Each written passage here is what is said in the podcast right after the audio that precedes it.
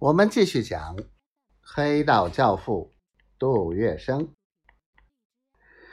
虹口警署里便有不少孙介福的徒子徒孙，因此铁胳膊和虹口警署一向生硬气球。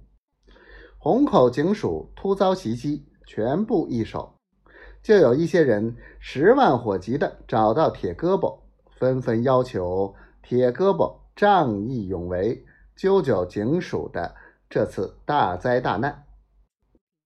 铁胳膊听工人们起来造反，冲击警署，勃然大怒，立即愤懑而起，在他家中一声令下，已有一二百人荷枪直械，大声鼓噪。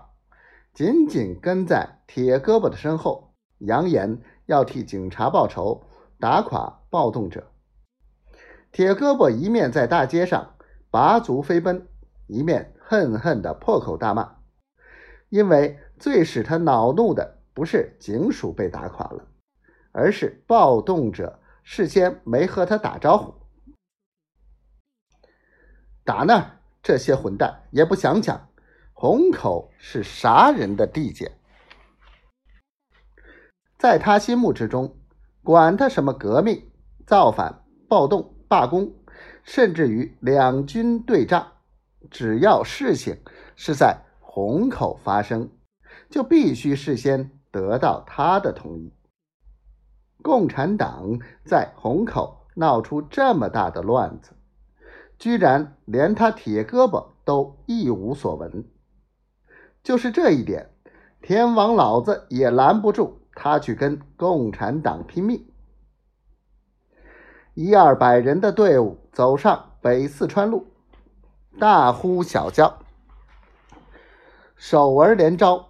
于是黄包车夫放下车杠，棍堂茶房丢开毛巾，牵脚匠剃头丝务，汽车司机搬运苦力，赌场的保镖。妓院的乌龟，三教九流，万众一心，一个个暂时放下自己的营生，加入他们老头子铁胳膊率领的队伍。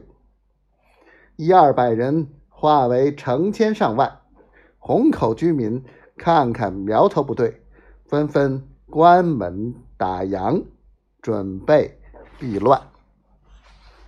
这时候，有人打电话到。华格聂路将虹口大战迫在眉睫的消息通知了杜月笙。